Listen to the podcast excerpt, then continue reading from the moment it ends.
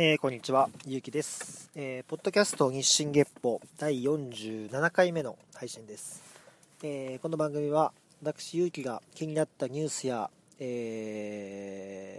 人物、作品などを、え、紹介しながら好きに語る、向上心を持って好きに語る番組です。えっ、と、ちょっとですね、嬉しいことがありまして、えっ、とですね、先日、まあ、あのノートというブログをブログっていうか、まあ、自分の記事を書くサイトがあるんですけど、まあ、昔昔っていうかちょっと前にこのポッドキャストでもお話ししたことがあるんでご存知の方も多いと思いますけども、えー、まあ、ノートという、えー、ブログのような形で記事を書いてで場合によってはそれを有料で売ったりとかもできるような記事を有料化したりもできるような、えー、サービスがあるんですけどもそのノートに、まあ、記事を書いていたんですが、それに対してのコメントが、まあ、ちょこちょこ、えー、いいねをいただいている方からのコメントがありまして、で、すごくあの、いつも勉強になりますみたいな感じの声が書いてあって、すごい嬉しい、それだけで嬉しいなと思ったんですけども、ポッドキャストも聞いてますっていう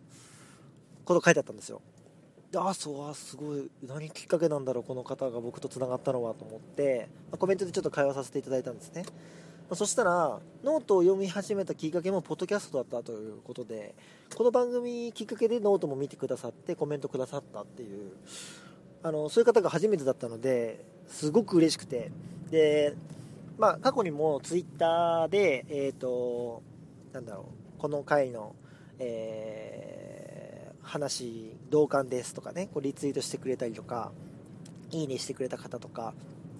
えっ、ー、といろいろ反応があったりはしたんですけどそのポッドキャストをきっかけにノートまで来ていただいててでしばらく結構前から多分見てくださってたと思うんですよ。で僕その方のページにも見に行ったことがあるぐらいだったんですごい覚えてるんですけどその方からすごいポッドキャストもノートも楽しみにしてますみたいなねこうあすごい温かいメッセージをいただいてなんかこういう発信というか、まあ、そういうものが自分が見は見えてないものだから反応がなくても目が目に見えてない範囲で何かしらの影響を与えているのかもしれないなということを改めて気づかされたというかなんかすごいやっぱやりがいのあることをえー、やれてるんだなっていうところですごい喜びを感じてめちゃくちゃ嬉しかったっていう話ですね。本当に。でねこれすごい偶然なんですけど、えー、そのコメントをいただいたの今朝なんですよ。僕この収録をしている、えー、日の朝なんですよ。朝起きて一発目そのメールを見て、えコメント見てあこんな方いたんだっていう感じですごいハッピーな感じで朝起きたんですけどよくよく考えたらその日の睡眠って僕逆に最悪な夢を見ていてしかもポッドキャストがめちゃめちゃ酷評されてる夢を見たんですよ。すごい偶然なんですけどなんかレビューがあってえー、まあ、ポッドキャストを見てる方だったら、あ聞いてる方だったらご存知かもしれないですけど、えっ、ー、と、ポッドキャストにはレビューっていうものがあって、まあ、Amazon でいう口コミみたいな、そういうレビューがあって、えー、そこには、まあ、この人はこういう話してよすごい面白いですとかちょっと最近つまらなくなってきたよとか結構いいメッセージも辛辣なメッセージも書いてあったりするんですけども僕のその 今回見た夢の中ではすごい辛辣なメッセージばっかりが集まって評価がもう1点いくつみたいな。1.2みたいな。そんな感じになってる夢を見たんですよ。で内容はやっぱり僕があちょっと今回間延びしちゃったなとかちょっと話とっちらかっちゃったなとかって思った回が何回かあるんですけどそれがまさに書かれてて自分の中ではもう図星みたいなもちろん自分の脳内で、えー、描いた夢なはずなので夢って僕の考えではですよ。当たり前なんですけどうわめっちゃえぐってくるコメント書かれるわと思ってたんですけどそれは実は夢ででそれをしかも忘れていて、えー、ポッドキャストを見てます。ノートを読ませていただいてますっていう反応でハッピーだった時にやっと思い出したんですよ。そういえばそんな夢見た今日。すごいタイミングだなこれみたいな。そんなちょっと不思議な本日でしたけども、はい。とりあえず嬉しかったっていう話です。で、でも今日は少し変な熱を帯びたポッドキャストになっちゃうと思うんですけど、まあ仕事で少し、えー、許せないことがあって、で、それはもちろん本人にも、えー、上司にも報告というか伝えたし、えー、自分の中では、え、ある程度消化はできてはいるんですが若干消化不良だったりするんですよ。でそんなタイミングであそうだポッドキャスト収録しなきゃ何の話しようかな。あもうこの話するしかないなっていうのが今の今ここって感じなんですけど はい。えーとですね。まあ、仕事の細かい話を、え、皆さんにしてもその職場の空気感とか、え、どういう仕事かにもよって全然意味が変わってきちゃうんであえて、え、サッカーで例えさせていただきたいと思うんです。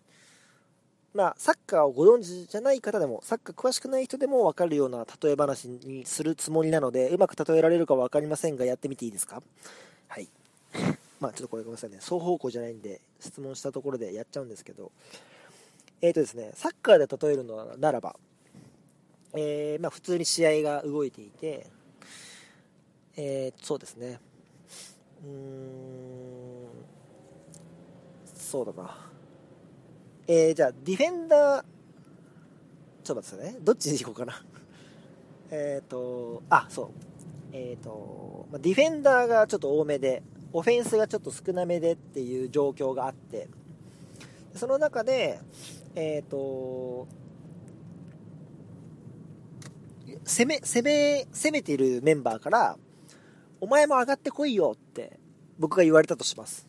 僕がね。でも、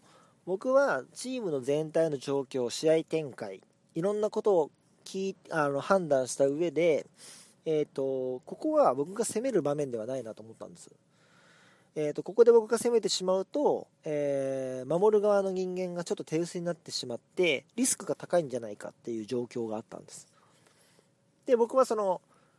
守っている側の人たちと話し合ったんです。ここで僕抜けちゃうよりも、向こうで頑張って少ない人数で攻めてもらって、あわよくば点を決めてもらう方がいいですよねって感じで。そしたら、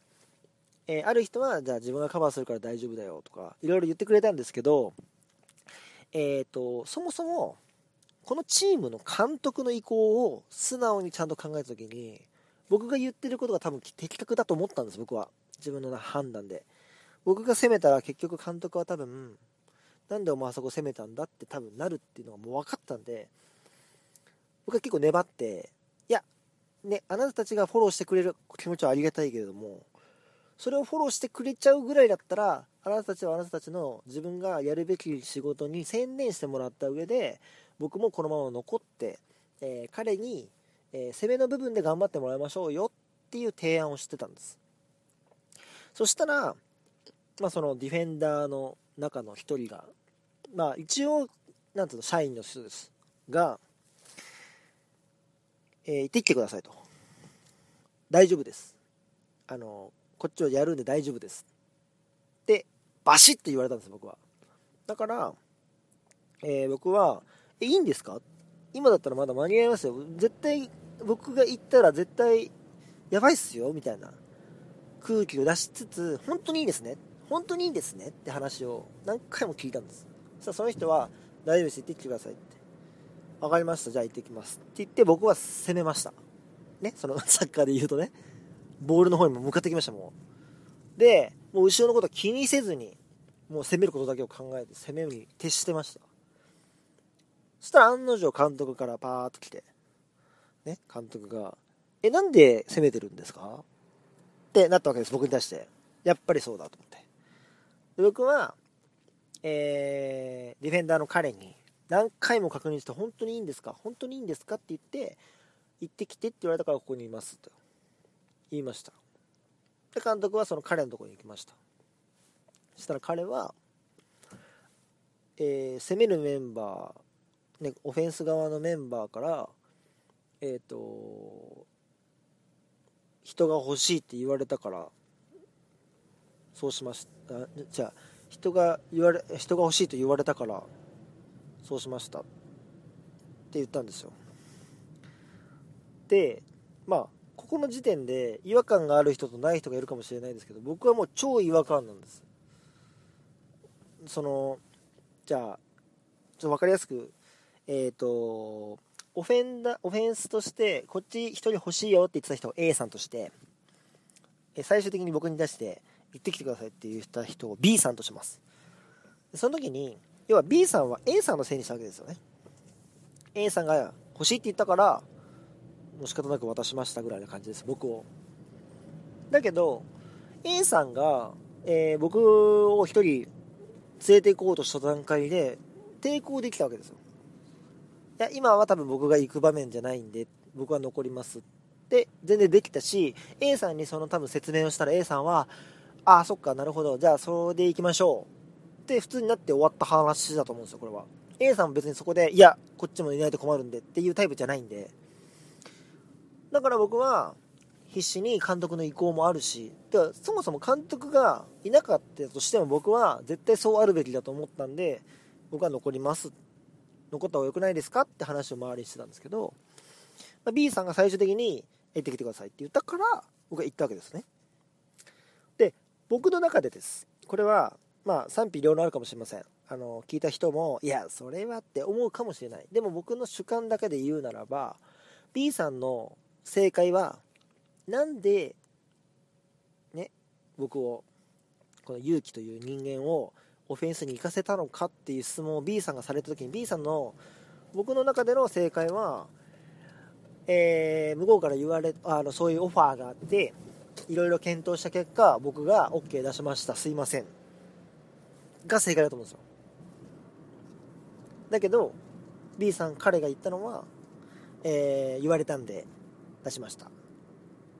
わかります？この違い。この大きな違い。この僕はねこの微妙な違いかもしれないけどこの大きなこの違いがもう許せなくて僕は B さんに、えー、噛みつきました今日。噛みつきました。あの年もねまあ10個ぐらい違うんですけど普通に噛みつきました。あの時はあなたが、ね、B さんに対してあなたが、えー、結局そういうオファーがあったけど、えー、結局僕が行かせました。すいませんって言うべきなんじゃないんですかって。このトこのテンションで言いました。そしたら「ああ気をつけます」って言われたんですよ。でもそこでもううわー！ってなってもううわームカつくってなって。ま僕も子供なんですよ。それは分かってます。自覚してます。でもそれ以上に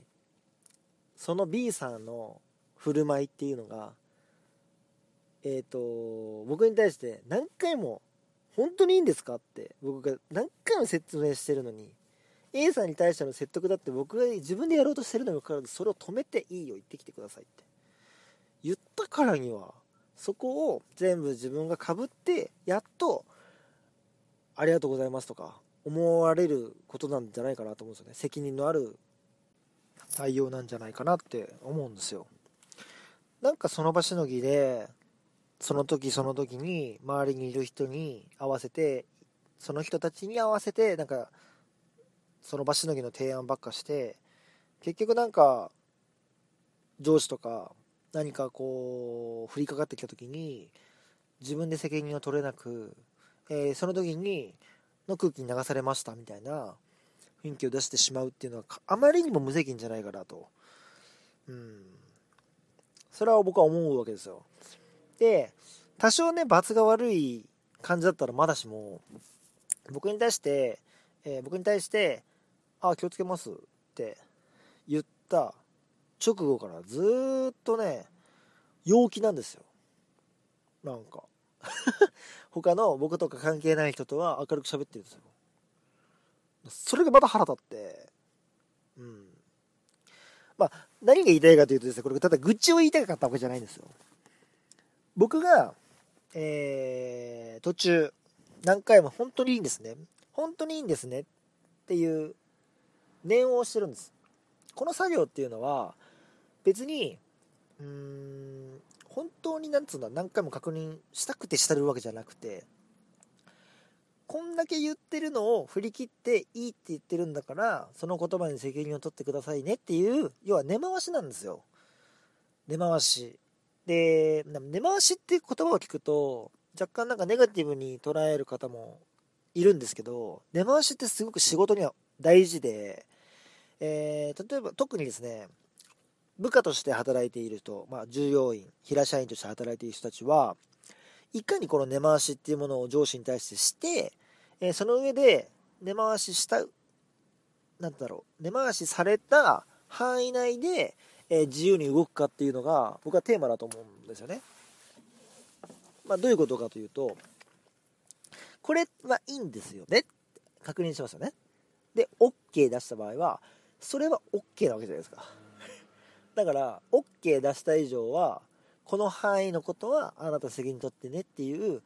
まあ言い方を選ばず言えば責任転嫁をできる範囲を確認している作業っていうのが根回しなんですよ。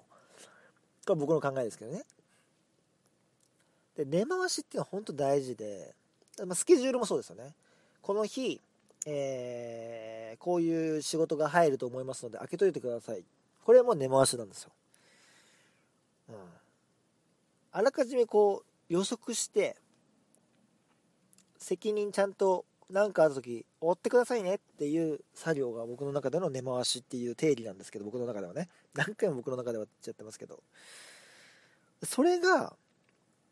なんだろうこっちはもちろん根回しのつもりでやってますけど返答する側がなんだろ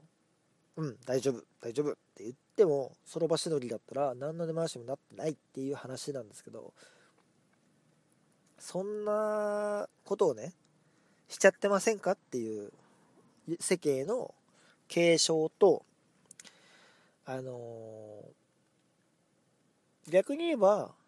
そういう根回しさえできていれば、ある程度自由な環境っていうのは作れるよっていう提案と、プラス、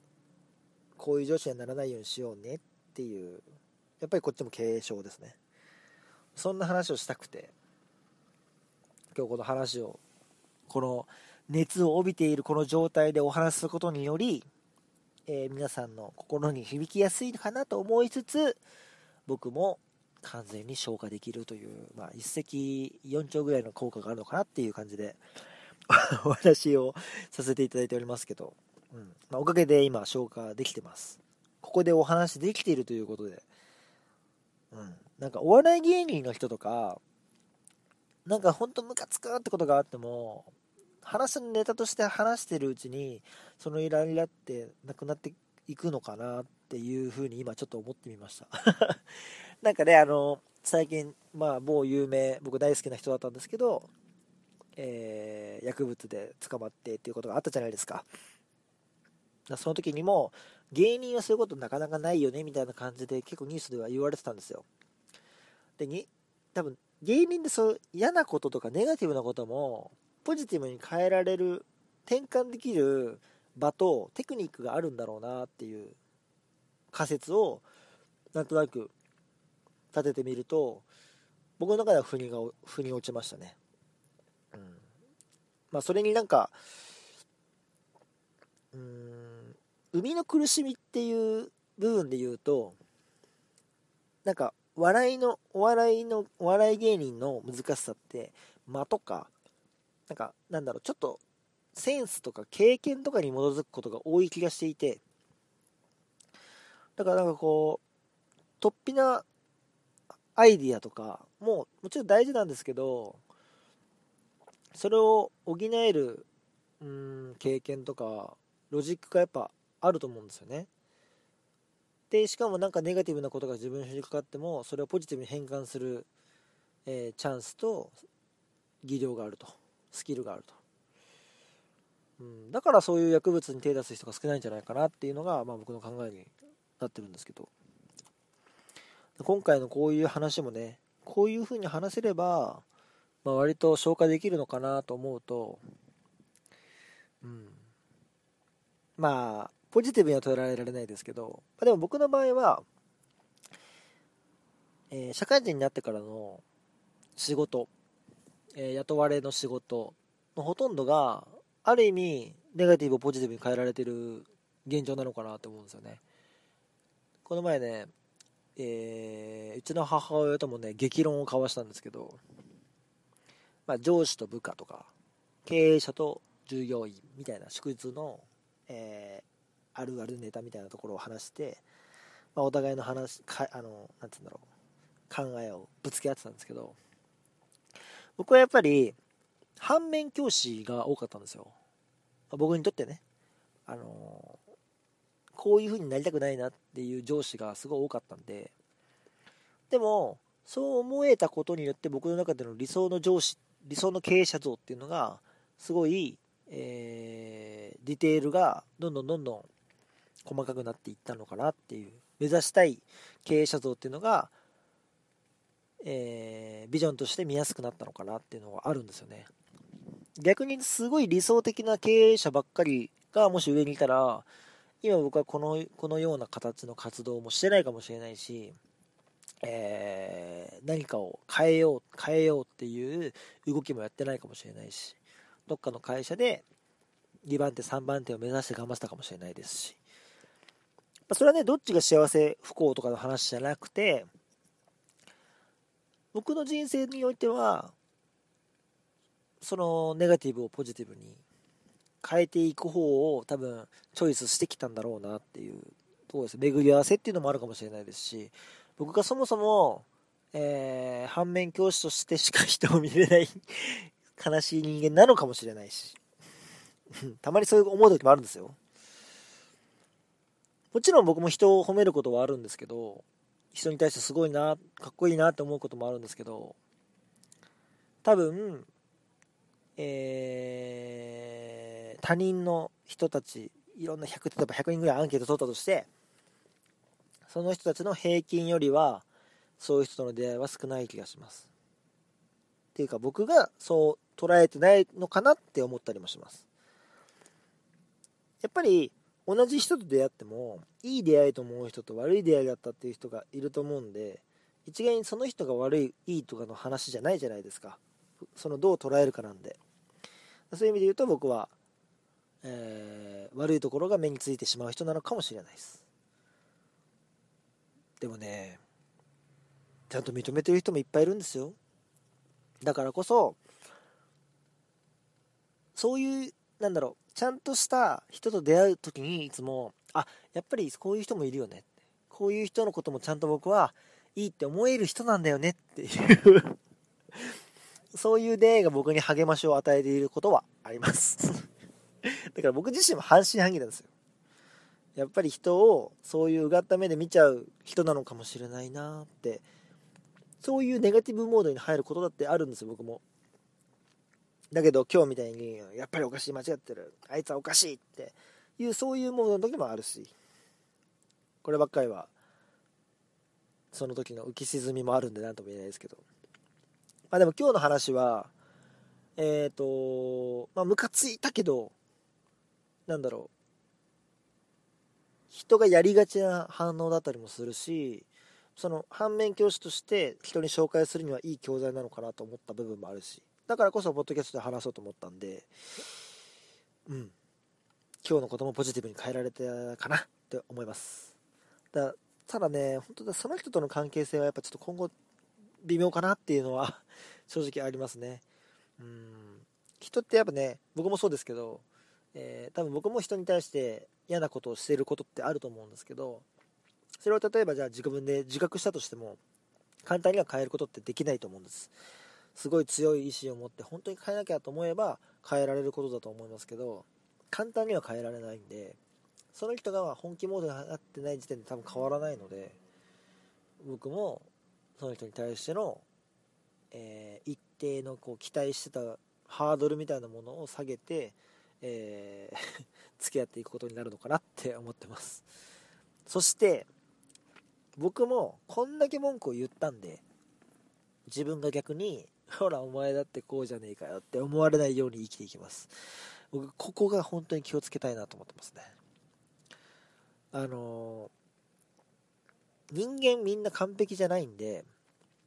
指摘したら自分も指摘されるっていうのはねあると思うんです。で僕もそれが分かってるからこそまあ家族に対してはね多少急にカッとなってしまうこともありますけどたまにね。だけど基本はあんまり言い過ぎてもまあブーメランで帰ってきちゃうなって思ってるんであの外で会う他人の方々にはですね そういうことはしなくてもいいなって思ってるんです。でもこうやって今日みたいにバーって噛みつくことがあるわけですよ。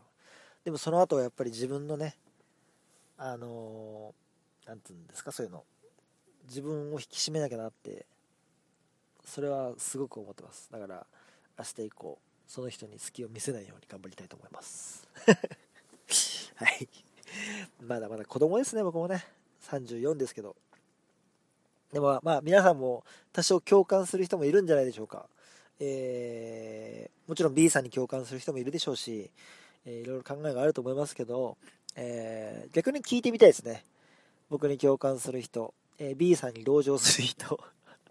ま僕に同情する人、B さんに同感、ね、する人、あと A さんに対しての思いが何かある人とか、いろいろいると思いますんで、まあ、もしあったらなんか聞かせてください、ぜひ。はい。メールアドレスいきます。えー、24geppo.gmail.com 日清月歩 .gmail.com です。はい。えー、ツイッターは、ハッシュタグ、えー、24GEPPO でつぶやいていただけると、僕が呼びます。はい。で、ツイッターのアカウントは yuuu アンダーバー1009です。こちらは、あの、ノートというサイトでも同じアカウントを使ってますので、ぜひまあ、ツイッターからでも飛べるんで、ツイッター行ってもらえれば、いろいろな情報が、に飛べると思いますんで、ぜひ、よろしくお願いします。でですね、最後に、2つお話が。1つは、えー、明日、イチロー選手、メジャーリーグ開幕戦ですが、見に行ってきます。はい。来週は、多分オープニングの話がその話になるかもしれないし、忘れてるかもしれません。はい。それがまず1つ目。それが自慢ですね。1つ目。2つ目は、えー、今週末、えー、3月22の金曜日かなから、えー、4月の多分7日ぐらいまで、えー、桜が咲いている間の時期の晴れの日、えー、中目黒の、えー、バーリオンというバーがあります、え、駅から中目黒の駅から徒歩34分のところです。そこにあるリオンというバーのお昼を使ってですね、え、花見の方々に向けてのテイクアウトサービスをやらせていただきます。え、まあ、生ビールとか、日本ワインとか、えー、ホットコーヒー。ホットコーヒーはハンドドリップで、えー、落としたものを、ちょっとポットか中に入れておいて、温かいうちに皆さんに提供していくっていう形になると思いますが、えー、飲み物はそんな感じですかね。あとはまあ好き具合によって要望があれば作りますけど。で、食べ物は、一応最初は、えー、ちょっと、ね、持ち運びしやすい、ちょっと面白い形をしたカレーがあるんですけど、それをちょっと出していきたいなと思っていて、もしかしたら何日目からか、えー、タンドリーチキンサンドみたいなものを始めるかもしれないです。それはちょっとね、あの、お客さんの入り方とか、仕込みの時間とか、いろいろな状況を見ながら検討していきたいと思うので、最初はカレー、食べ物はカレーだけで、あと飲み物充実みたいな形でやっていきたいと思っておりますので、こちらの方もぜひ、あのー、花見に、花見をしに中目黒に行こうかなって、ちょっとでも思った方は、ぜひまず中目黒に行っていただいて、その中で、えー、だったらあそこ寄ってみようかなって思ったらぜひやってください。そして、ぜひ、もし、ポッドキャストでしか繋がってない方がいらっしゃったりするのであれば、ポッドキャスト聞いてますって言ってください。もうめちゃくちゃ喜びます。何かしらのサービスすると思います。もう、お願いします。もう本当に今朝のコメントは嬉しかったんでね。そういう声いっぱい聞きたいんですよ、僕は。欲しがりなんです。褒められたいんです というわけで、よろしくお願いします。っていう宣伝です。2つ目が。はい。まあ、こんな僕ですが、今後ともよろしくお願いします。えー、お時間となりますので、本日はこの辺で、また来週さよなら